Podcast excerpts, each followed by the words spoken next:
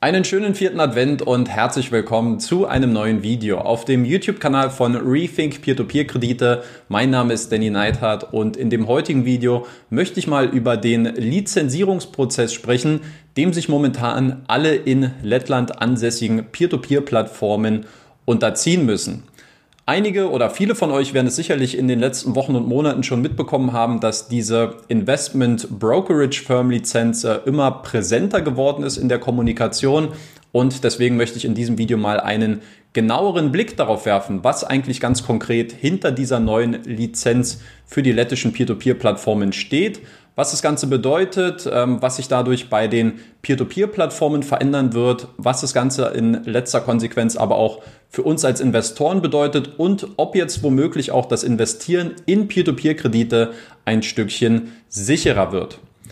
Ich weiß, dass das Thema Lizenzierung ähm, sehr trocken klingt und äh, nach sehr viel Theorie. Ich habe mich allerdings bemüht, dieses Thema ähm, sehr kompakt für euch zusammenzufassen, ähm, mit freundlicher Unterstützung und mit sehr viel Input von Peer-to-Peer-Plattformen wie Debitum Network, Wire Invest, äh, Peerberry und auch Twino, äh, die ja auch allesamt von dieser neuen Lizenzierung betroffen sein werden. Deswegen habe ich dieses Thema sehr kompakt zusammengefasst. Es sind insgesamt zehn kleinere Themenblöcke, zehn Fragestellungen zu dieser Lizenz und danach seid ihr dann hoffentlich gut informiert und könnt an Heiligabend dann auch mit euren äh, Freunden und Verwandten fleißig mitdiskutieren. Nach dem Intro geht's los.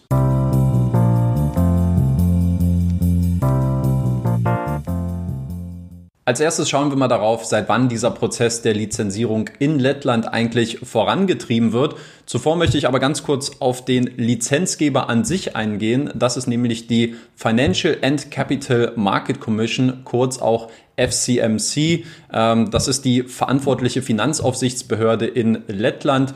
Ähm, äquivalent in Deutschland wäre hierbei die BaFin. Das noch äh, ganz kurz am Anfang erwähnt, weil wir jetzt häufiger auf die FCMC verweisen werden.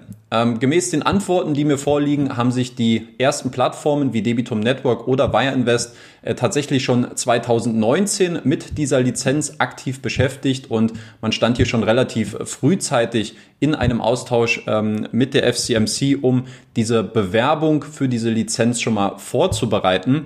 Äh, dabei wurden unter anderem folgende Themen diskutiert. Es ging um die vorgeschlagenen äh, Geschäftsmodelle und eine Bewertung derer.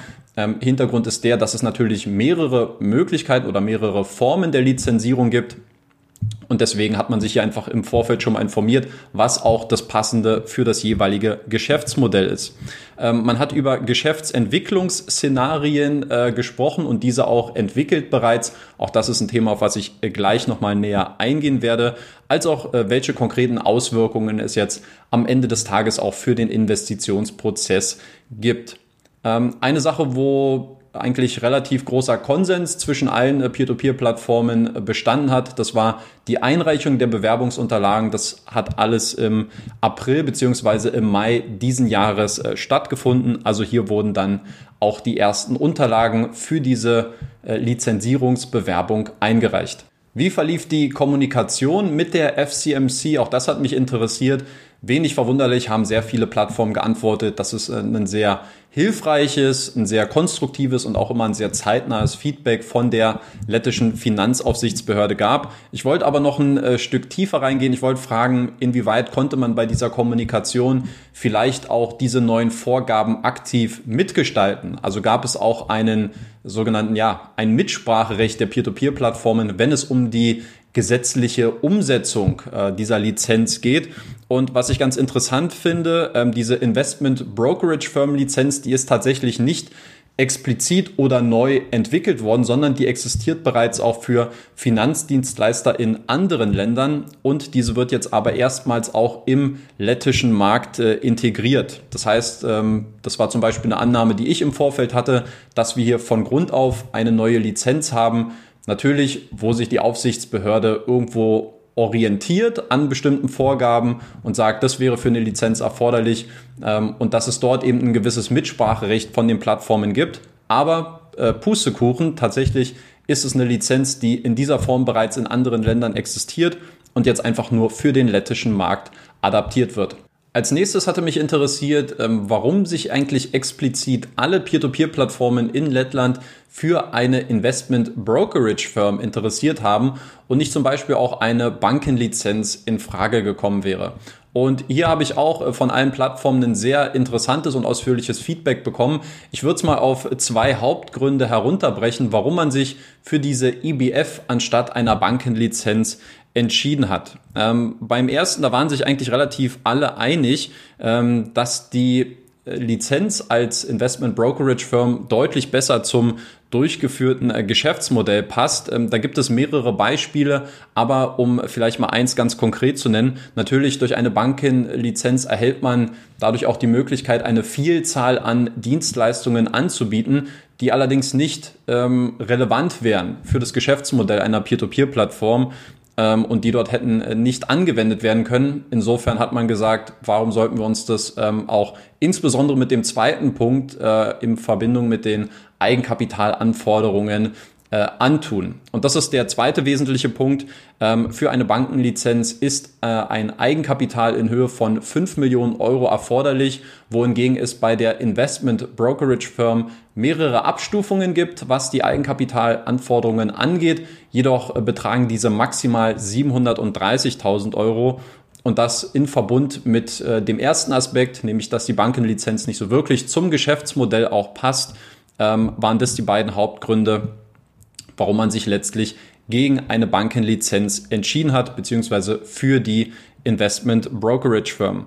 Und ebenfalls ganz interessant, äh, das konnte ich aus einer Antwort von Peerberry herauslesen, ähm, dass die FCMC sogar ähm, aktiv die Bewerbung für eine IBF-Lizenz vorgeschlagen hat. Einen ebenfalls interessanten Hinweis habe ich auch von Debitum Network und von Twino erhalten, nämlich, dass es nicht nur eine Form der IBF-Lizenz gibt, sondern sogar zwei. Ähm, diese unterscheiden sich primär im Hinblick auf den Lizenzumfang und auf die Kapitalanforderungen. Ich mache das Ganze mal konkret. Bei den Eigenkapitalanforderungen gibt es insgesamt drei unterschiedliche Stufen bei der IBF-Lizenz die erste Stufe, dort muss man Eigenkapital in Höhe von 50.000 Euro nachweisen. Bei der zweiten sind es 125.000 Euro und in der dritten Stufe sind es 730.000 Euro.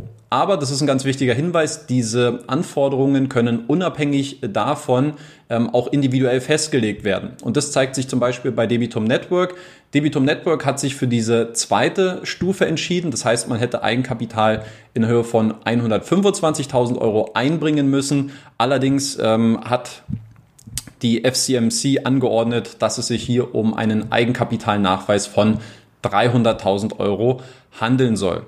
Ähm, das inhaltlich wichtigste Unterscheidungskriterium war nach meinem Verständnis der Sekundärmarkt, also ob Kreditforderungen auf den Plattformen auch verkauft werden dürfen. Und das war zum Beispiel ein Argument, ähm, was für Twino ähm, gegolten hat, warum man sich letztlich dazu entschieden hat, diese dritte Stufe der IBF-Lizenz äh, wahrzunehmen, die dann einhergeht mit einer Eigenkapitalanforderung äh, von 730.000 Euro. Welche Voraussetzungen müssen für den Erhalt einer Investment Brokerage Firm Lizenz erfüllt werden? Auch das ist eine Frage, die mich äh, im Zusammenhang mit diesem Thema interessiert hat. Man kann es sich natürlich denken, dass ähm, mit so einer neuen Lizenz auch bestimmte Bedingungen und äh, neue Vorschriften verknüpft sind. Ich werde das Ganze mal kurz zusammenfassen. Äh, Kapitalmaßnahmen sind ja bereits angeklungen. Das heißt, die Plattformen müssen individuelle Eigenkapitalanforderungen erfüllen. Das wäre mein erster Punkt. Ähm, Voraussetzung ist auch eine Prognose der Geschäftsentwicklung. Ähm, auch das hatte ich am Anfang kurz angedeutet. Und zwar mussten die Plattformen hier einen Businessplan mit einem pessimistischen und einem optimistischen Ausblick für die nächsten drei Jahre erstellen und der musste dann auch von der FCMC äh, abgenickt werden. Und es gab auch eine Reihe von internen Vorschriften, das heißt, äh, dass zum Beispiel strengere ähm, AML oder KYC-Anforderungen erfüllt werden müssen oder dass es jetzt neue Anforderungen dafür gibt. KYC, Know Your Customer, AML, äh, Anti-Money Laundering. Also das sind ebenfalls Vorschriften, die jetzt ähm, erfüllt werden müssen für diese neue Lizenz. Ähm, ganz interessant, das sind auch nur die Minimalanforderungen. Tatsächlich gibt es da auch noch äh, zusätzliche Anforderungen seitens der Aufsichtsbehörde. Ich erspare euch jetzt die ganzen Details, aber das ist so, zumindest würde ich sagen mal, das Basispaket, was ich euch jetzt vorgestellt habe.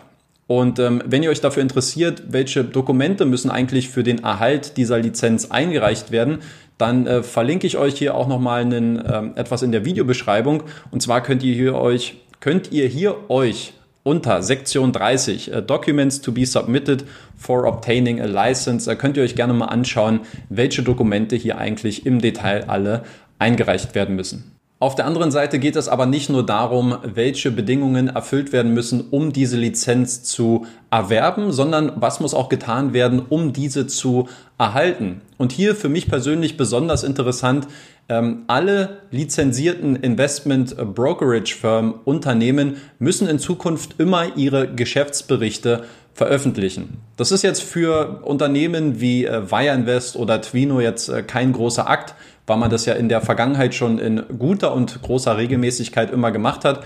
Aber zum Beispiel für Debitum Network ähm, wäre es, glaube ich, sehr interessant, in Zukunft dann auch mal finanzielle Kennzahlen ähm, und die finanzielle Performance dieses KMU-Marktplatzes aus Lettland ein bisschen näher zu begutachten.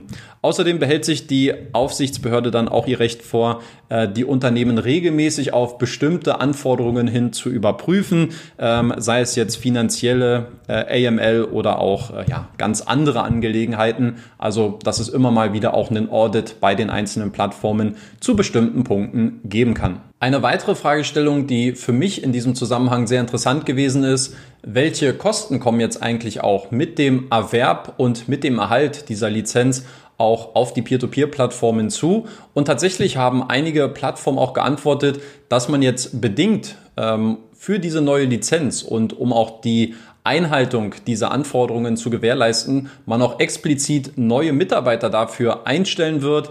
Darüber hinaus müssen aber auch äh, neue IT-Ressourcen bereitgestellt werden, um zum Beispiel neue Funktionen auf der Plattform einzubauen und diese dort zu integrieren. Also das ist durchaus auch mit einem gewissen äh, Kostenfaktor verbunden. Darüber hinaus soll es wohl auch eine fixe Gebühr geben, die jeder IBF-Lizenzinhaber auf vierteljährlicher Basis zu entrichten hat. Also da kommt einiges auf die Peer-to-Peer-Plattformen zu. Ganz konkret wollten es oder konnten es die meisten ähm, Anbieter auch gar nicht machen. Debitum Network hat sich da mal so ein bisschen herausgewagt und hat äh, prognostiziert, dass man für den Erwerb und den Erhalt dieser Lizenz ungefähr mit 50.000 Euro pro Jahr kalkuliert. Debitum Network, Debitum Network hat aber auch ganz klar gesagt, äh, die Vorteile, diese Lizenz zu besitzen, werden die Kosten bei weitem ähm, überwiegen und die Vorteile werden deutlich größer sein als dieser Kostenfaktor, der mit dieser Lizenz einhergeht. Was wird sich durch die IBF-Lizenz auch für uns als Investoren ganz konkret verändern? Ähm, das ist natürlich eine Frage, die ähm, sehr, sehr berechtigt ist und immer noch im Raum steht. Aus meiner Sicht die größte und sichtbarste Veränderung ähm, wird für uns als Investoren sein, dass wir zukünftig keine Investitionen mehr in Forderungsrechte durch Abtretungsverträge Verträge tätigen werden, sondern in sogenannte regulierte Finanzinstrumente und diese sind dann diese sogenannten Notes. Ähm, was das genau ist und was das im Detail bedeutet, das habe ich ja in einem jüngsten Video am Beispiel von Mintos erklärt. Also diese Notes, das ist aus meiner Sicht das sichtbarste, die sichtbarste Veränderung, die wir als Investoren erstmal erleben werden. Ähm, was darüber hinaus interessant ist, zukünftig werden die Investoren auch in drei unterschiedliche Gruppen eingeteilt werden. Äh, nämlich in Privatkunden, in professionelle Investoren und in, ich habe es jetzt mal übersetzt als geeignete Gegenparteien, also eligible counterparties. Ähm, und was dafür getan wird, ist, dass wir einen Fragebogen ausfüllen müssen, der die Eignung von uns als Anleger bewertet. Und auf dieser Grundlage erhält der Investor dann individuelle Haftungsansprüche beziehungsweise auch bestimmte Einschränkungen für bestimmte Anlageprodukte. Ähm, im Detail sind hier noch nicht so viele Informationen mit mir kommuniziert worden. Das scheint, glaube ich, auch noch so ein bisschen in der Schwebe zu sein.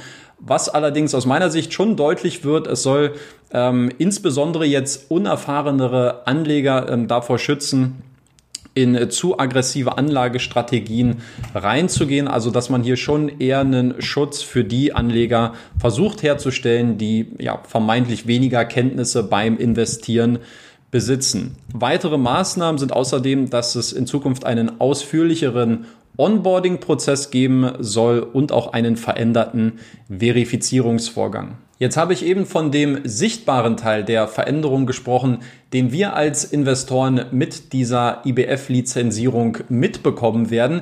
Es gibt aber auch einen nicht sichtbaren Teil und der ist aus meiner Sicht äh, noch deutlich höher und als deutlich äh, stärker zu gewichten. Und zwar geht es hierbei um einen gewissen Haftungsanspruch, den wir als Investoren in Zukunft besitzen werden. Und zwar ist es so, dass bis zu 90 Prozent des Investorenkapitals jedoch nicht mehr als 20.000 Euro durch die neue Lizenzierung abgesichert sind. Also ich wiederhole das gerne nochmal. Bis zu 90 Prozent des Investorenkapitals, jedoch nicht mehr als 20.000 Euro, werden in Zukunft durch diese neue Lizenzierung abgesichert sein. Aber, und jetzt kommt ein großes Aber, bevor es jetzt die ersten äh, Jubelsprünge äh, zu Hause gibt äh, und man glaubt, das wäre jetzt ein Freifahrtschein fürs Investieren. Diese Regelung bezieht sich nicht auf reguläre Geschäftsrisiken. Das bedeutet also, wenn ein Kreditnehmer seinen Verpflichtungen nicht nachkommt, den Kredit nicht zurückbezahlt, dann entsteht hier kein Haftungsanspruch. Und ebenso, wenn ein Kreditgeber ausfällt aufgrund von wirtschaftlicher Schwierigkeiten, Turbulenzen, dann entsteht dadurch kein Haftungsanspruch. Was bedeutet das also? Also worauf bezieht sich dieser Anspruch? Ähm, die Investoren können dann auf diesen Anspruch zurückgreifen, wenn die Unternehmen keine registrierten Finanzinstrumente mehr besitzen oder diese dauerhaft verloren gegangen sind. Und das sind natürlich Faktoren, die jetzt unmittelbar durch den Einfluss der FCMC kontrolliert werden können. Und insofern würde ich das so interpretieren, dass diese Lizenzierung jetzt einen deutlich größeren Schutz bietet im Hinblick auf äh, die Veruntreuung von Investorengeldern. Ja, es schützt allerdings nicht vor ganz normalen Marktrisiken, so wie sie äh, ja, den, den normalen Risiken, die eben Investments in Peer-to-Peer-Krediten unterliegen. Und zu guter Letzt noch die abschließende Frage, wann diese IBF-Lizenz auch erteilt werden wird und die Maßnahmen dadurch dann effektiv auch äh, für die Plattformen und uns als neue Investoren gelten werden. Bei Twino und Wireinvest hat man gesagt, dass es voraussichtlich im ersten Halbjahr des nächsten Jahres soweit sein wird. Bei Peerberry und Debitum Network war man da schon ein bisschen konkreter. Man hat gesagt, ähm, spätestens zum Ende des ersten Quartals 2021 wird es dann soweit sein. Wie lautet jetzt mein persönliches Fazit zu dieser anstehenden IBF-Lizenzierung in Lettland? Grundsätzlich glaube ich, dass es ähm, als sehr positiv zu bewerten ist und auch sehr begrüßenswert, ähm, dass es jetzt im nächsten Jahr neue Vorschriften und neue Maßnahmen geben wird, die das Ganze für uns als Verbraucher ein kleines Stückchen sicherer machen werden. Und das Thema Sicherheit ist, glaube ich, ähm, ganz wichtig hier bei dieser Lizenzierung zu betrachten. Ich glaube nämlich nicht, dass das Investieren in Peer-to-Peer-Kredite jetzt zwangsläufig sicherer wird. Und zwar im Hinblick auf mögliche Kapitalverluste. Gleichzeitig glaube ich aber auch, dass diese äh, neuen Regelungen jetzt eine deutlich größere Hürde auch für Plattformen darstellen äh, werden, äh, die vielleicht eher unethische oder eher fragwürdige Motive haben. Also ich glaube, dass äh, da jetzt schon äh, auf dieser Ebene ein deutlich besserer Schutz vorherrscht. Nichtsdestotrotz muss man sich aber nach wie vor ganz aus meiner Sicht sehr explizit mit den qualitativ besten äh, Peer-to-Peer-Plattformen auseinandersetzen ähm, und versuchen auch darauf seinen Fokus zu legen. Das ist ja so ein bisschen auch den Anspruch, den ich hier versuche äh, zu transportieren und auch mit meinem Kanal zu vermitteln. Nichtsdestotrotz, ich glaube, die Veruntreuung von Investorengeldern jetzt äh, ist dadurch schon deutlich besser abgesichert und äh, mögliche Scam-Fälle werden jetzt bei lettischen Peer-to-Peer-Plattformen deutlich unwahrscheinlicher. In diesem Sinne, das soll es gewesen sein mit dem letzten Video vor Weihnachten. Ich möchte mich an dieser Stelle bedanken für eure Aufmerksamkeit, die ihr mir das ganze Jahr über geschenkt habt. Habt eine schöne und erholsame Weihnachtszeit und wir sehen uns noch einmal mit dem Peer-to-Peer-Kredite-Jahresrückblick am 27.12. zurück. In diesem Sinne, gerne noch den Kanal abonnieren, falls ihr es nicht getan habt, das Video liken und äh, auch kommentieren, wie ihr zu dieser neuen IBF-Lizenzierung in Lettland steht. In diesem Sinne, macht es gut, passt auf euch auf und bleibt gesund.